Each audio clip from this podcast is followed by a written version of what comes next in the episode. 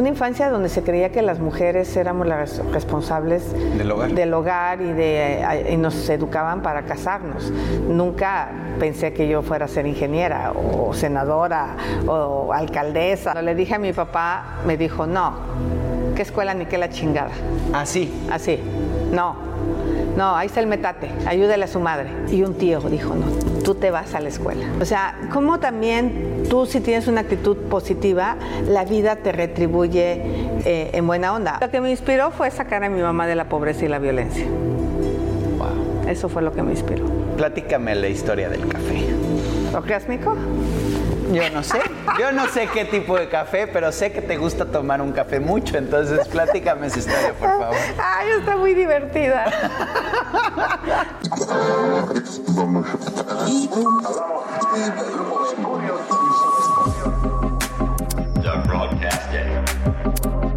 Mi mejor error, con Dani Merlo. Bienvenidos al podcast. Una inspiración para muchos. Eh, gracias, primeramente, de tenerte aquí, de, darnos este espacio. Eh, he leído tu historia y, me siento muy, eh, muy conectado, porque cuando yo vine a vivir a Estados Unidos, viví algo, obviamente no puedo decir similar, pero el picar piedra. Y el picar piedra desde abajo, el picar piedra desde, desde pues, sentir el rechazo, desde buscar una oportunidad ni sin saber por qué, pero porque te lo decía el corazón y hoy estás aquí. ¿Qué ha pasado en esta historia de estos pues, 60 años? Pues es una historia de aprender todos los días. Yo, creo que la vida te va preparando para cosas que tú nunca te imaginaste que te van a pasar.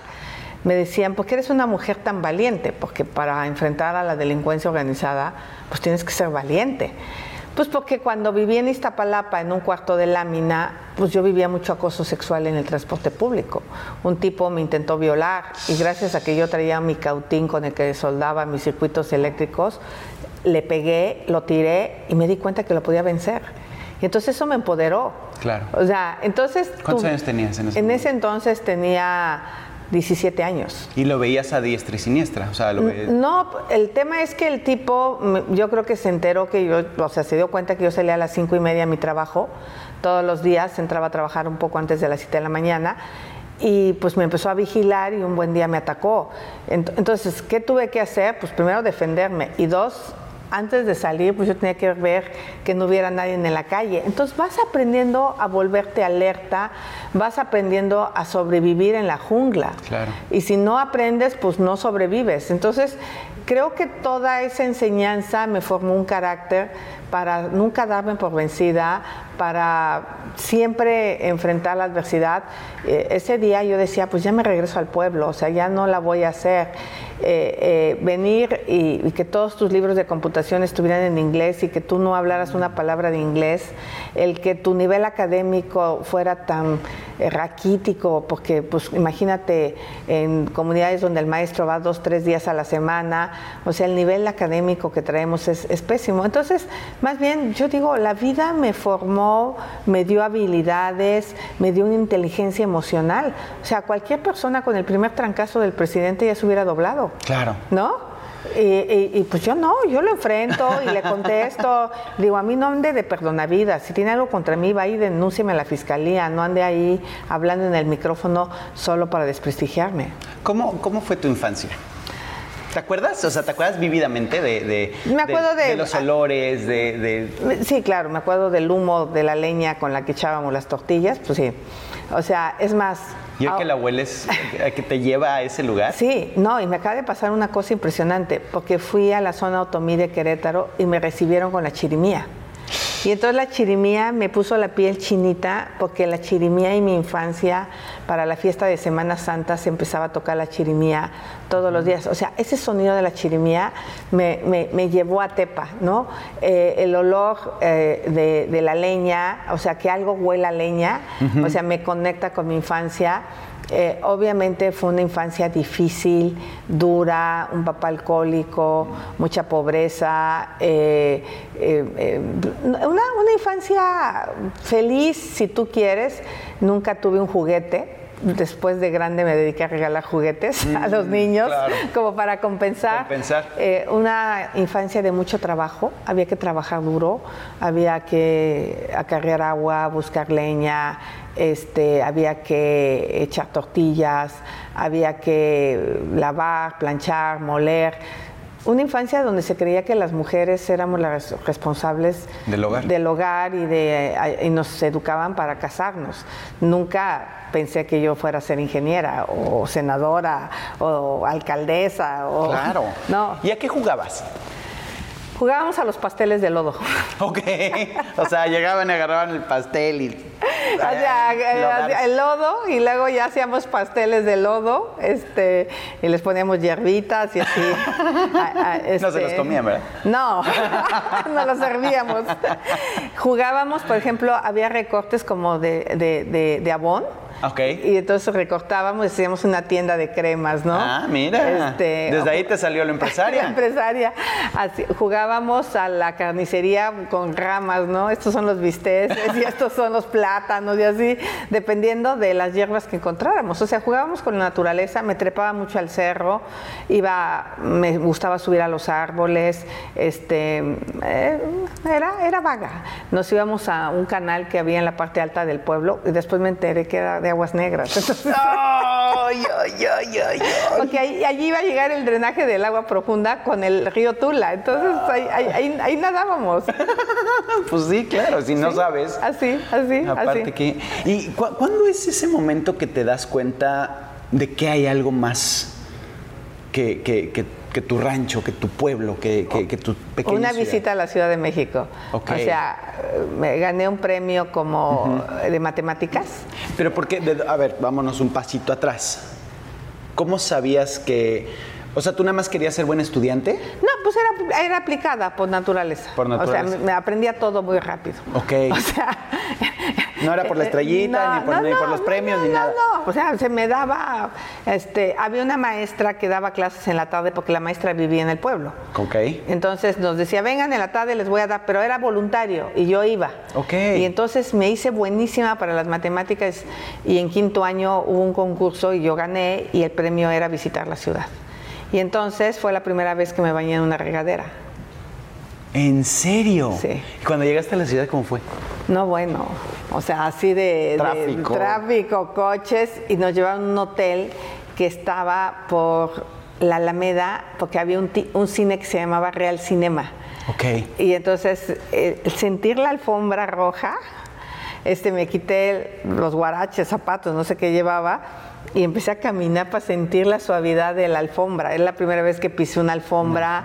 Nos metieron, había un baño, había una regadera, y yo decía, ¿cómo calientan el agua? ¿Por qué no se acaba nunca el agua? ¿Por qué sigue caliente? No, y a ver, y salía, y salía, y salía la taza de baño. Nosotros tenemos una letrina Claro. espantosa, fea, este, la cantidad de luz, este, la tele, ¿no? A- a- había una tele.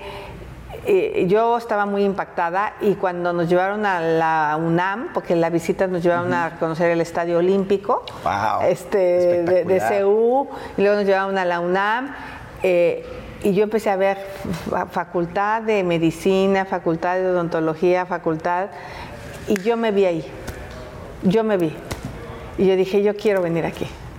O sea, todo empieza de, de- de la importancia de un buen maestro. Sí. ¿No? Porque Sí. esa fue la persona que Sí. te hizo aprender. Sí, ¿No? sí. Las ganas de aprender, porque no, no lo puedes forzar. ¿No? Tienes sea- que, que encontrarle el, el- el que el, el alumno quiera aprender.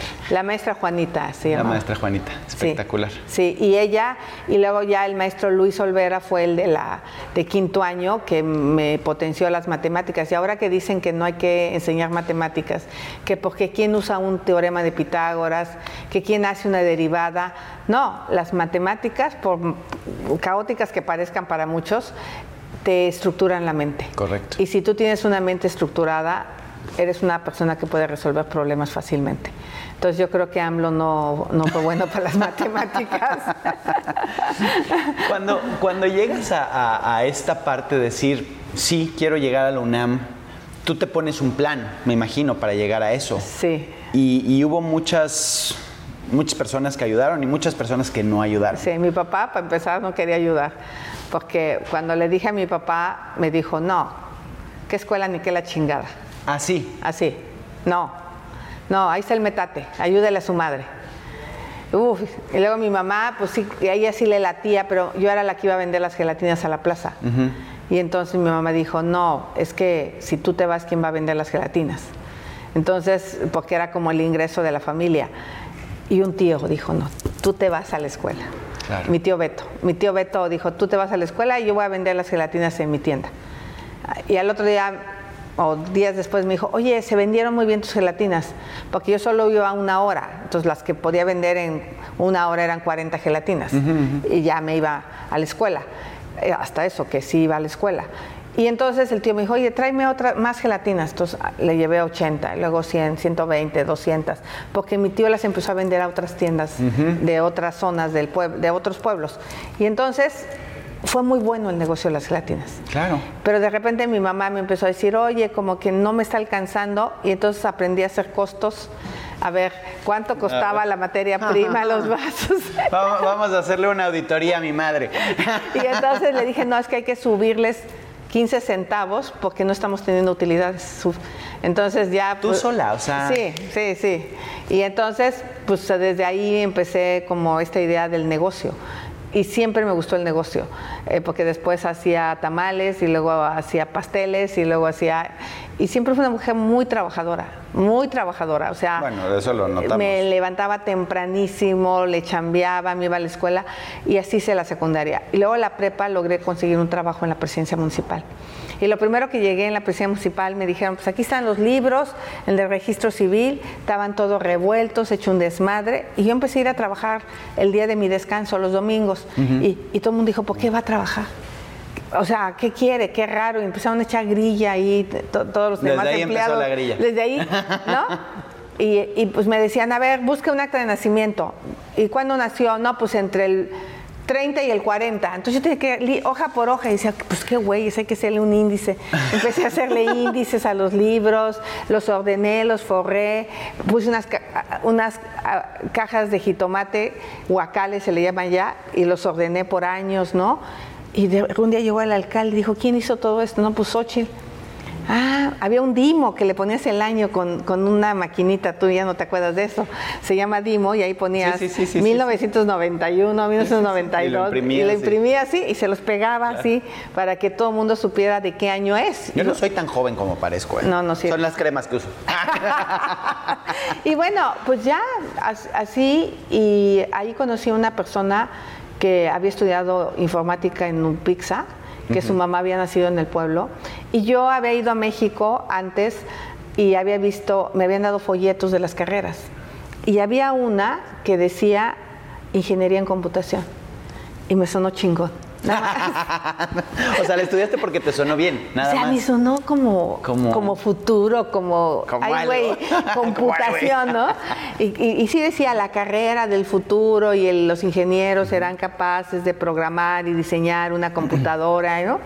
Wow. Y entonces llega este chavo eh, y ya mi papá estaba con, tú lo que necesitas es un marido, ya cásate, ya, este... Y entonces cuando llega este chavo y dije, bueno, un marido como este sí.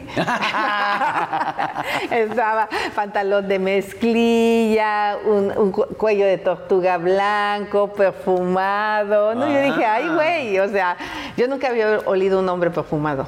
En serio. Nunca, nunca. O sea, entonces sí me, me llamó la atención y ya, pues yo de presumida, ya como a las 7, 8 de la noche le empecé a hacer sus actas de nacimiento porque se esperó todo el día. Pues dije, ven el lunes, no, es que me tengo que regresar a México. Y entonces le hice las actas de nacimiento y me dijo, ¿qué vas a estudiar? Dije, ingeniería en computación. Él me llevó a sacar mi ficha a, imán, a la avenida del imán.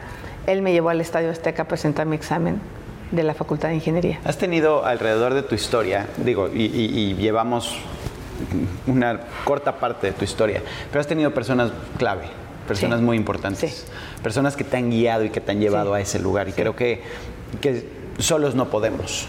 Claro. ¿No? Es siempre con, con- con alguien que puede ser para bien o para mal, ¿no? Pero el que te pica las costillas pero o el que fíjate, te... la historia de Miguel Ángel fue porque le hice sus actas de nacimiento a las 7 de la noche. ¿Sí? O sea, cualquier burócrata ¿sabes qué, güey? No, Ven ya el estoy lunes. cerrado, No, ya, no, a ver, yo ya estoy cansada, trabajé todo el día. Y yo a esa hora le, me puse a hacer sus actas de nacimiento. Entonces tú también muchas veces cierras las oportunidades. Ah, por Porque, te- porque eres como ojete, ¿no? Entonces, la, la chica que me consiguió el cuarto de lámina también llegó a casarse un viernes. Ningún pueblo la había querido casar. Este, no tenía certificados médicos. Le dije, no, hombre, aquí no hay doctor, no te preocupes, no los pedimos. Pues sí. y entonces esa chica me consiguió el cuarto de lámina cuando llegué a México. O sea, como también tú si tienes una actitud positiva, la vida te retribuye eh, en buena onda. O sea, eh, eh, y mi tío Beto, pues yo le había dicho, tío, ah, yo ya no le hago más que 40 gelatinas, ¿no? Claro. No. Sí, ahí Eh, me eh, quedo, porque hay mucha quedo, gente que se queda con esa mentalidad, No, ¿no? 80, y al otro día 120, y, y, y- y- y- eran horas de hacer gelatinas, ¿Cómo ¿eh? Porque rellenar cada vaso, este... Moverle, Es más, por por, eso vi- me fui un tiempo a vivir a Las Lomas, porque mi papá le chocaba que estuviera con la grenetina, dándole a la olla de peltre, con una cuchara de peltre. Que se escuchara. Y dice, no puedo, es que es un sonido horrible. Y ahora que lo hago, digo, puta, con razón mi papá se encabronaba. y entonces, me, fíjate lo que decían papá. Ya dejen sus chingadas gelatinas, ni que se fueran a comprar su casa a las lomas de Chapultepec. Y nomás para joderlo, fui a vivir a las lomas de Chapultepec. O sea, porque se me metió. O sea, pues obviamente después Que ya. son esas personas que te digo, ¿no? Las que te, las que te impulsan, que puede ser a lo positivo o el... Él quería que te- chingarme y, y yo lo agarré por el lado positivo, porque después, bueno, la historia ya se convierte en una historia muy exitosa, muy difícil, fue muy difícil vivir en Iztapalapa, fue muy difícil eh, estudiar y trabajar, fue muy difícil eh, poder eh, sacar adelante todo y me volví empresaria. Pero me volví empresaria porque pues, era bien abusada con los temas tecnológicos. Había estado por varios países, había hecho el pabellón de México en España, en fin. Y regreso a México y decido poner mi propia empresa, pero no tenía un peso, porque siempre andaba financiando las causas sociales en, en- en Tepa. Y en ese sentido decidí poner la empresa y pedí fiadas dos computadoras. Ningún banco me quiso prestar dinero.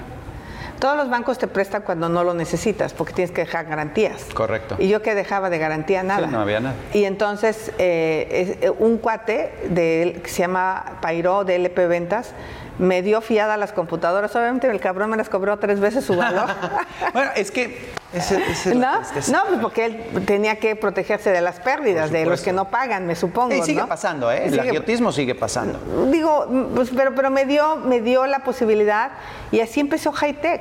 Claro. Y me dijo, ¿por qué le pusiste High Tech? Porque alguien me dijo que nadie iba a contratar a una mexicana a hacer edificios inteligentes. Entonces dije, ay, pues le voy a poner un nombre que suena nombre gringo. gringo. High Tech Services. Exacto, ya, con eso. Y, ya, y en dos años era la empresaria del año. En dos años. Ahora, esta, eh, eh, la, la- la historia, y como bien lo dijiste, ¿no? Es, es a través de, de- de muchos éxitos, pero los éxitos se escriben gracias a los fracasos. Sí. Y este es mi mejor error.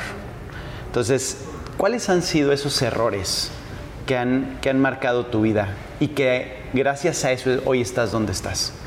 ¿Tienes Ca- alguna- Casarme joven. ¿Casarte joven? ¿Es tu, peor, tu mejor error o tu peor error? Mi mejor error. Tu mejor error, ok, muy bien. Es ¿Por mi- qué? Porque la verdad, yo no me quería casar. ¿Y por qué te Pero casaste? culturalmente Ah. me estaban chingue, chingue, chingue. Este, La sociedad. mi mamá era víctima de violencia porque mi papá, cuando me voy a, a- a Francia un rato de mi vida, este, eh, mi papá decía que pues yo era una cualquiera, ¿no? O sea... Por irte a Francia. Por irme a Francia. Un día fue un amigo conmigo al pueblo para avisarles que me iba a, a España ahora a hacer el pabellón. Este, y decían, ese hombre es tu amante. Este, entonces le apedrearon su coche. ¡Wow! Este, le- el- mi hermano le sacó la escopeta, lo quería matar. O sea, ¿Y era tu amigo? era mi amigo. no, mi amigo me dijo, están re locos en tu pueblo. Roberto Romo. O sea, un día le voy a, un día le voy a entrevistar de esa historia. Es, es tremendo, es Claro. tremendo lo que pasó. Entonces, yo como que dije, Pero son "Ay, las ya- ideologías lo que te llevan la a eso. cultura, la cultura, O sea, no pueden pensar que una mujer viva sola. Este, Tiene que ser una cualquiera. Una cualquiera, ¿no? O sea, me pasó con mi marido. Mi hija se fue a estudiar a León y le dijo, me dijo, oye, ¿se puede quedar a dormir mi novio en la casa? Este, y mi marido dijo, no, ¿cómo? ¿No? Y me dijo, ¿qué quieres que haga? Digo, que te hagas pendejo.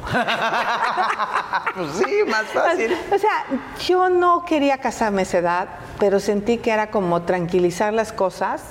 Este, ¿A los cuántos años te casaste? A los 24 años. Bueno, y tampoco estabas tan joven. No, Nosotros pero- nos casamos a los 21. No, no, bueno, este, pero Pero es, que le di, error. le di el niño de compromiso. Entonces, bueno, pues sí, ni No, modo, pues ya ni modo, Eh, pero no digo que es mi mejor error porque tengo una hija maravillosa, Sí, claro. Diana, ¿no? Claro. Y es la directora general de la empresa. Entonces está padre, o sea, tampoco... Todo te lleva a eh, donde to- tiene to- que todo ser. tiene que ser. Diana tiene 34 y está soltera. Claro. Qué maravilla. No, qué maravilla que ella nunca ha sentido esa presión del lado de nosotros. El novio se quedó a dormir en la casa, por supuesto. Exa- Exacto, tiene una relación de casada para los estándares que antes era. Pero también, qué, qué difícil que tu mamá buscara en ti lo mismo que ella vivía. Ah, pues es que esa es la historia. Pero ¿por qué será? Pues porque ellos creen que un hombre es su protector, cuando mi papá había sido un cabrón con ella. O sea, y mi hermana, tengo una hermana en la cárcel.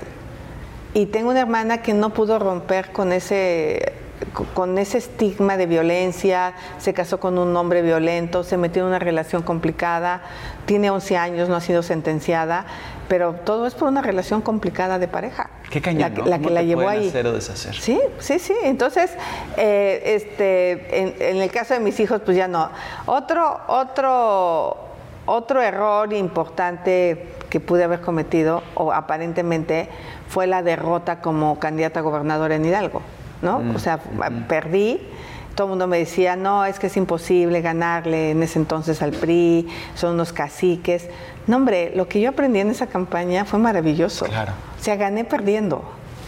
O sea, no, no necesariamente una derrota, un triunfo te enseña tanto como una derrota. Totalmente. Entonces, lo que yo he aprendido, o sea, obviamente, por ejemplo, ot- otro momento bien difícil fue en el 94, con una super devaluación que hubo en México, el error de, diciembre. error de diciembre. ¿No? Yo tenía compras en dólares tremendas. Eh, este, puta, de un día para otro debía el doble. Claro. Entonces yo llegué a mi casa y me hundí en el sillón. O sea, dije, ¿y ahora qué voy a hacer? ¿Y cómo lo sacaste Eh, adelante? No, pues hab- hablé con mi cliente, entendió mi cliente, pues que era imposible que yo le vendiera unos equipos cuando se los decía, había cobrado a 12 pesos o a 10 pesos el dólar y No, se a ve tres pesos. De a 3 pesos Tres y se pesos fue y se fue Y se a fue a 6 o 15. 7, No, una cosa sí, una locura. Y entonces pues ahí aprendí a cotizar en dólares lo de dólares. Claro. ¿No? O sea, no ponerlo en pesos, porque pues ahí dije, no, pues qué güey, ¿para qué lo puse en pesos? Pero bueno, lo pude resolver, pero pues así yo esa noche dije, no, pues ya quebré, no sé qué voy a hacer, este, me puse a llorar, este, yo veía así el error de diciembre, pues sí, qué buen error, pero qué jodas nos pararon a todos, Claro. ¿no? Pero sí, pero fuerte.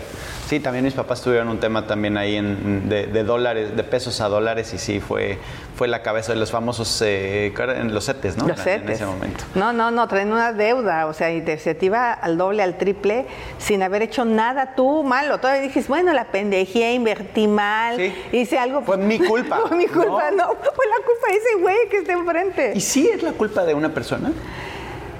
Este, creo que es la soberbia de una persona de querer. Ahorita, por ejemplo, mantener el dólar tan abajo es un error. Porque el presidente cree, es que el dólar no ha subido, entonces como que la gente cree que si el dólar está bien, pero lo que no se ha dado cuenta es que los que exportan están recibiendo menos dinero, que los migrantes están mandando menos dinero a, a sus los familias gastos siguen y los gastos subiendo. siguen subiendo, entonces la gente tiene menos dinero. No sé, yo, yo sí creo que hay como, como un tema de que las tasas altas de, in- de interés en México están propiciando mucha llegada de dólares, mantienen el dólar muy barato, pero yo creo que sería momento que México empezara a bajar sus tasas de interés. ¿Qué, Xochitl, qué- ¿a qué le tienes miedo? A los pendejos. Puta, y esos hay muchísimos. Muchísimos. No hablo de uno en específico, hablo de muchísimos. ¿no? La- la- la- eh, y, dicen, o sea, Y con iniciativa peor.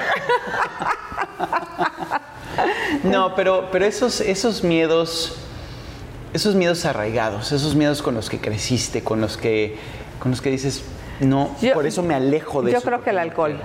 El alcohol. Sí, nunca me he emborrachado. Nunca. Nunca. ¿Tomas? Ah, me puedo ahora, Ajá. después de todo un tra- de todo un proceso psicológico que tuve que hacer para resolver el problema de, de violencia con mi papá, porque el problema es que el alcohol generaba mucha violencia. Claro. Entonces yo no podía, o sea, por ejemplo, yo no soporto güeyes alcoholizados y yo en mi juicio, porque se ponen súper Sí, es estúpidos, incómodo. ¿no? Es incomodísimo, Entonces yo me totalmente. tengo que salir de una fiesta, pero yo creo que cuando también estás borracho, pues estás en Pero el mismo mood. Entonces, ¿no? Entonces yo, por ejemplo, eso, eso es algo que me cuesta mucho trabajo, pero yo misma nunca he podido alcoholizarme al nivel de no saber Sí, sí, qué estoy sí, de- haciendo. O sea, eso yo, por ejemplo, le tengo miedo a, a la sensación de no tener control de mí misma. O sea, hubo, hubo violencia física. Horrible. Horrible. Hacia mí y hacia mi madre. O sea, la, la escena de mi papá sacándole la escopeta a mi mamá y diciéndole que le iba a matar, ¿no? Y yo tenía 6, 7 años. Entonces, o ¿Cómo sea, creces con eso? No, pues con un montón de traumas y con- después tuve ataques de pánico. Por eso te digo que yo no sabía por qué eran mis ataques de pánico. Y mis ataques de pánico tenían que ver con mi niñez y con la violencia en mi niñez. Obviamente lo resolví, o sea, lo resolví. ¿Con- con psicólogos? Con, terapia. ¿Con ¿no? terapia? Y ya, lo superé. O sea, yo creo que sí hay que hacer terapia. ¿eh? Totalmente, yo, No. yo también creo en la terapia 100%, Sí. porque solos no podemos, y lo No. repito nuevamente. Sí. O sea, ¿cu- ¿cuál ha sido tu, tu peor error familiar? O tu mejor error. Pues es que siempre me gusta ir de lo peor a lo mejor, porque gracias a eso, pues le puedes dar la vuelta y aprender que sí fue lo mejor que te pudo haber pasado. Pero, pero el familiar, ¿dónde sientes que, que- Yo creo que a mi hijo, a mi segundo hijo, lo. Juan Pablo. A Juan Pablo, eh, por estar metida en el trabajo, no, no lo escuché suficiente y yo como que lo obligué a estudiar arquitectura cuando él no quería. Y entonces, después de dos años, me dijo, mamá, no soy feliz. Entonces, ¡Uy, qué difícil! no, entonces le dije, ¿sabes qué, hijo? Cambia de carrera. Bueno, qué pantalones de decírtelo, punto Sí. número uno, porque hay muchos que no lo hacen, ¿no? Que Exacto. el papá es abogado, el abuelo es abogado, tú tienes que ser abogado. No, porque si es que te tienes que quedar con la empresa para hacer los edificios inteligentes. Y, y entonces Juan Pablo en ese momento no tuvo pues, la valentía de decirme, mamá, yo no quiero estudiar eso. Claro. Entonces empezó a estudiar, estudiar, y yo lo ayudaba mucho porque también pues, yo me ponía a hacer maquetas con él, me desvelaba, porque pues yo como que era mi alter ego. Tu alter ego, claro. de que Claro. él. Y, y- y también era la etapa del desmadre, él quería andar en la fiesta. Y, y- Hacer ma- hacer maquetas, niño. Exacto, exacto. Y cuando me dijo que no era feliz, me di cuenta que había cometido un error. Entonces le enmendé y le dije, a ver, estudia lo que tú quieras. ¿Y qué acabo estudiando? Negocios y súper feliz. Y súper bien y está metidísimo en la empresa. Es que sí, creo que tienes que saber para qué eres, para qué eres bueno. Exacto. Entonces creo que pues a los papás tenemos que dejar a los hijos. A Diana la dejé más porque Diana quiso, quiso ser artista plástica.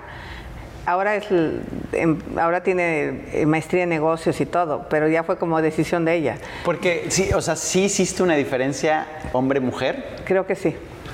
por el tema que viviste en tu casa. Pues a lo mejor sin querer. Sí, sí, sí. Qué duro, ¿no? Qué duro, sí, qué duro. Pero bueno, lo corregimos y hoy Juan Pablo está muy feliz y hoy Juan Pablo está muy cerca de mí y hoy este, Juan Pablo, por ejemplo, también empezó como a, a, a beber Ok. y, y hoy no bebe una gota de alcohol, o sea, está súper sano, está, está, está muy bien. Pero creo que de alguna manera no era feliz y eso lo reflejaba Por supuesto. en cosas. Entonces yo lo que diría es que tenemos que estar súper pendientes de los hijos, no soltarlos, porque sí es una enorme responsabilidad como papás.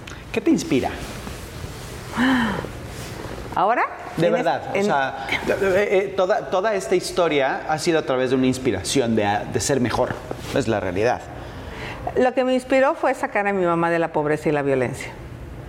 Wow. Eso fue lo que me inspiró. ¿Y la sacaste? Sí, llegó a vivir a las lomas.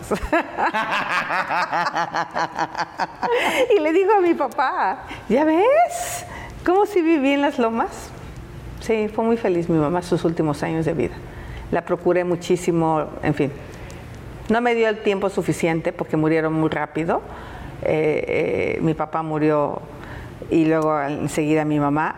Eh, este, mi papá enfermó mucho de los riñones por el alcohol y mi mamá por el humo de la leña. tenía los pulmones totalmente llenos de, de humo. Y cuando fuimos, pues, porque tenía problemas como de respiración, pues el doctor me dijo es que su mamá ha fumado mucho. Le dije, nunca ha fumado.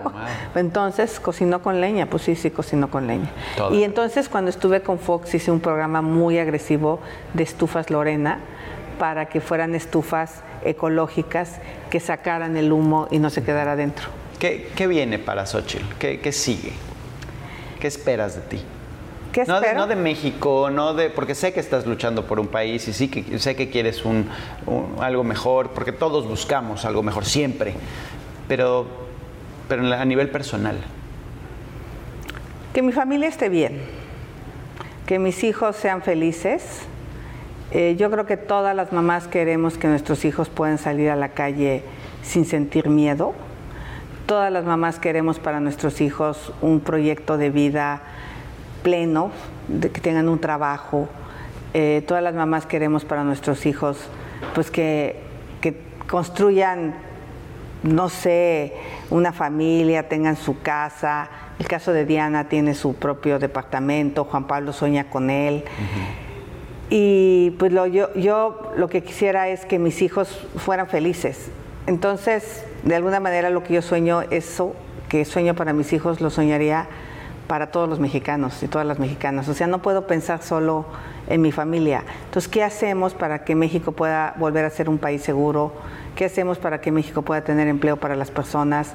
¿Qué hacemos para que eh, eh, eh, la gente no tenga que venir a Estados Unidos a, A buscar buenas buscar oportunidades. oportunidades dejando su familia? Lo- el nieto de mi trabajador del hogar y su yerno eh, tiene una hija con una enfermedad tremenda. Tuvieron que venir a trabajar para atender la enfermedad. Este, y pues la niña está en una etapa terminal tremenda, horrible, y están separados. Entonces, por un lado tiene que trabajar para ayudar para los medicamentos, pero por otro lado no puede estar con su hija. Entonces, esas historias Pero a eso mí- es a el mí- pan de cada día. a mí me duelen mucho. Entonces, ¿cómo le hacemos para que pues, podamos tener una cooperación con Estados Unidos? Lo que yo decía, que venga la migración legal, que vengan a trabajar seis meses con una visa de trabajo y se regresen seis meses a su casa, levanten la cosecha, produzcan. Yo creo que sí hay una manera de abordar la, la migración distinta, civilizada, sin tener que poner esas boyas. Pero ahora tú como senadora sabes perfectamente bien cómo se maneja la política, ¿no? Afortunadamente no, no ha sido política toda tu vida y te metiste pues, por un mejor México. ¿Sí se puede el cambio? ¿Sí, sí es real? ¿Sí...? Porque no es de una persona, yo sé que es de una convicción de lo que tú lidereas, del cambio que tú lidereas y, y está en todos hacer ese cambio. Pero es de raíz que se tiene que hacer esa, esa- ese cambio o esa mejora. Y no A ver. fácil. Tenemos que poner reglas claras y cumplir la ley. Pero cuando digo cumplir la ley es cumplirla todos. Cumplir es, o sea, si no te debes de estacionar en doble fila, no te estaciones en doble fila. Claro. Si debes dejar tu basura en el camión ¿Y y, no cómo dejarla. atacas eso? Ju- Justicia cívica. Tenemos que hacer justicia cívica. Te voy a contar una historia de Juan Pablo. Yo a Juan Pablo, cuando se fue a un intercambio también, andaba en Francia, este, le dije, oye, allá no se puede beber en la calle. Era cuando tenía broncas, ¿no? Ah, le valió madre y se cayó como en el torito. Ok. 36 horas de arresto. Y me dijeron, oye, ¿puede pagar 100 dólares y salir? Le dije, no. Que Ahí se, se quede las 36 horas. Claro. Entonces, mi hijo ha sido su experiencia más dura que ha vivido en su vida y aprendió a respetar la ley. Claro. Entonces, creo que en México no somos lo suficientemente estrictos con el respeto a la ley. Y por eso cuando el mexicano está allá, pues hace lo que quiere y se brinca para acá y acá sí se comporta bien. Porque aquí se aplica la ley. Aquí tú no puedes aventar una bolsa de basura por la ventana. Aquí tú no te puedes pasar el alto y sin que haya consecuencias. Aquí no puedes poner un puesto que me hicieron mucha burla por las micheladas. Es que, que no, no la entendieron. A ver, no puedes salir aquí a la calle a vender alcohol. No, no hay forma. ¿No? No, claro. Una pregunta más porque ya sé que ya me, ya me están cortando. Platícame la historia del café. ¿Orgásmico? Yo no sé, yo no sé qué tipo de café, pero sé que te gusta tomar un café mucho, entonces platícame esa historia, por favor. Ay, está muy divertida. Este, no, es que cuando entré a trabajar con Fox, pues llegaba muy tarde del trabajo y entonces eh, mi marido estaba dormido. Todos los días lo encontraba dormido. Y entonces me regalaron un café de Chiapas y le dije a la señora, oiga, se lo da como a las 8 de la noche. Entonces llegué y estaba con el ojo pelón y les dije, no, este es el café orgásmico, porque el tema es que mi marido se mantenga despierto, lo demás es asunto mío. Y desde entonces le puse el café orgásmico. El café orgásmico. Hay, hay- que sacar esa marca, creo que se va a pegar. Va a vender muy bien. Xochitl, de verdad ha sido un placer tenerte. Muchas Gracias. gracias. Aquí en el espacio de Mi Mejor Error, esta es tu casa. Eh, qué bueno que, que se dio la oportunidad y, y qué bueno que no me cortaron tan rápido. Ok. Eh, te deseo una carrera de mucho éxito, Sí. un cambio real, de verdad, de corazón te lo pido y, y- y que empieces a, a hacer esos núcleos y hacerlos más fuertes y crear esos valores que tanto se han perdido en México.